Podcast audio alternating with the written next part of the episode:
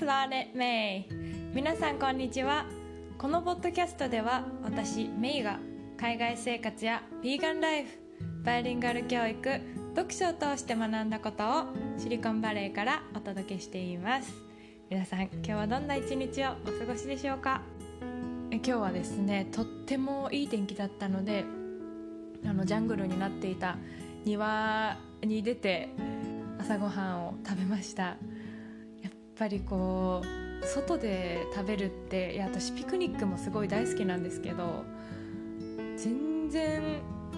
違いますよね。なんかこう楽しさっていうかワクワク感。あのー、だからこれからはですねまあ天気のいい時はできるだけ天気のいい時っていうか、まあ、カリフォルニアほとんど晴れてるんですけど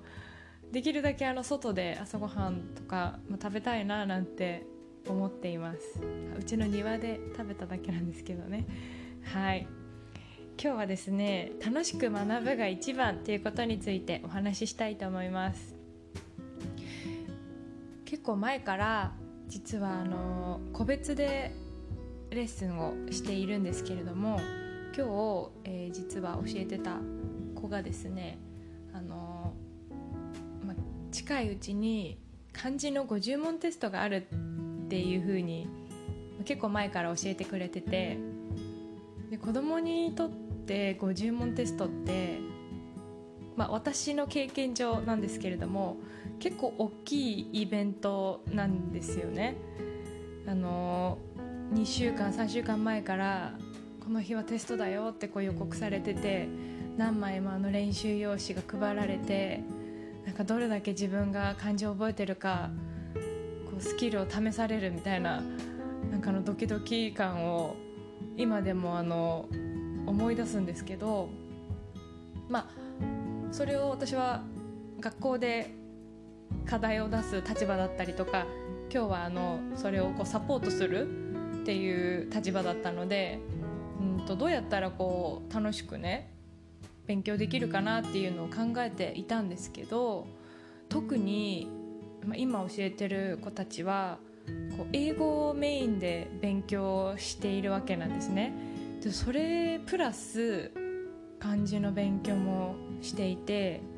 だからそれって、まあ、単純に考えてすごい大変なことだなって思うんですよ。だって私が小学生の時ってもう日本語だけの勉強だったにもかかわらずあの50問の漢字テストとかっていうのはすごいなんかもう,、えー、もう大変だなって思っていたのでそれプラスこう英語で他の教科の勉強をしながら漢字の勉強もやらないといけないっていうのはすごい、ね、勉強量だし大変だろうなって思うんですけど本当にあの、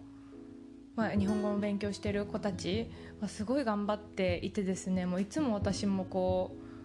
教える立場なんですけど逆に何て言うんですかねこうエネルギーをもらうというか、うん、なんか本当に勇気づけられるというかすごいあの頑張る姿を見るだけでやっぱこっちもすごい元気がもらえるなっていうふうにいつも思ってるんですけどで今日はまああのほとんどその子はあの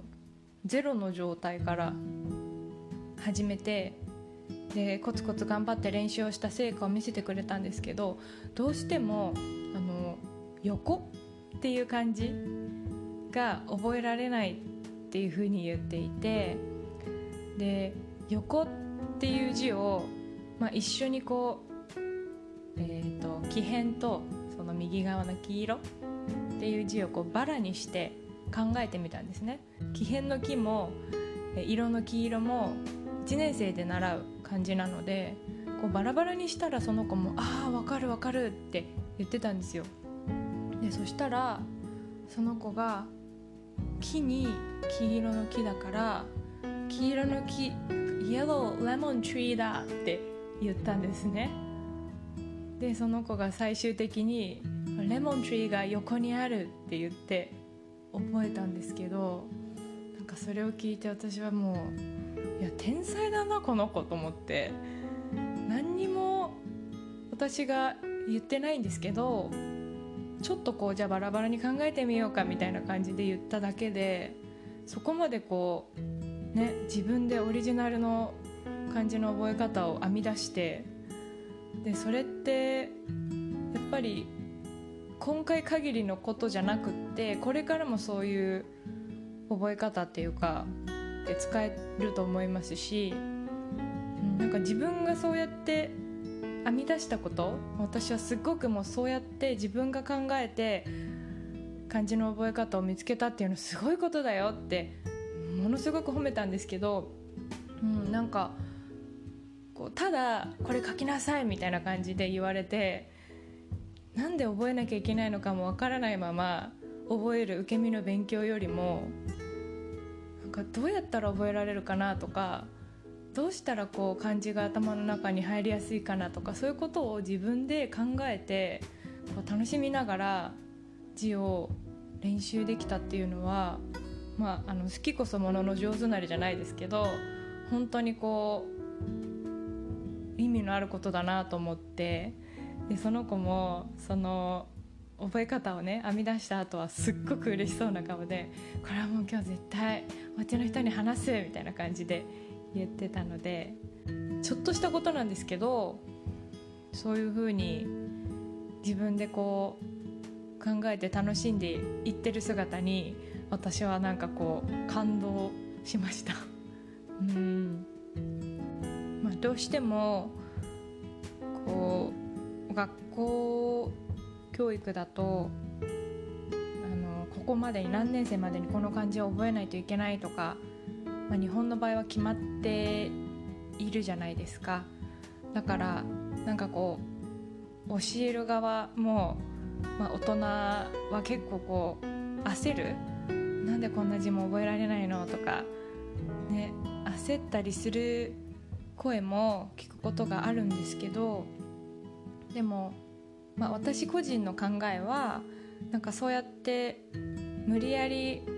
覚えて行くよりもその子が楽しいって思うような覚え方を見つけたりとかその子が好きなものと結びつけて覚えたりとかそういうなんかそのそれぞれに合った練習の仕方をするのが大事なんじゃないかなと思っていて、うん、なので今日はすごくその子の頑張りに私もね嬉しい気持ちになりました。で結構アメリカの学校では、まあ、その多国籍いろんな国からこう来て住んでいるお家の方も多かったりするので自分のその英語で学ぶ学校以外に土曜日は例えばその日本語学校に行くとか中国語学校に行くとかあのスペイン語学校に行くとかフランス語学校に行くとか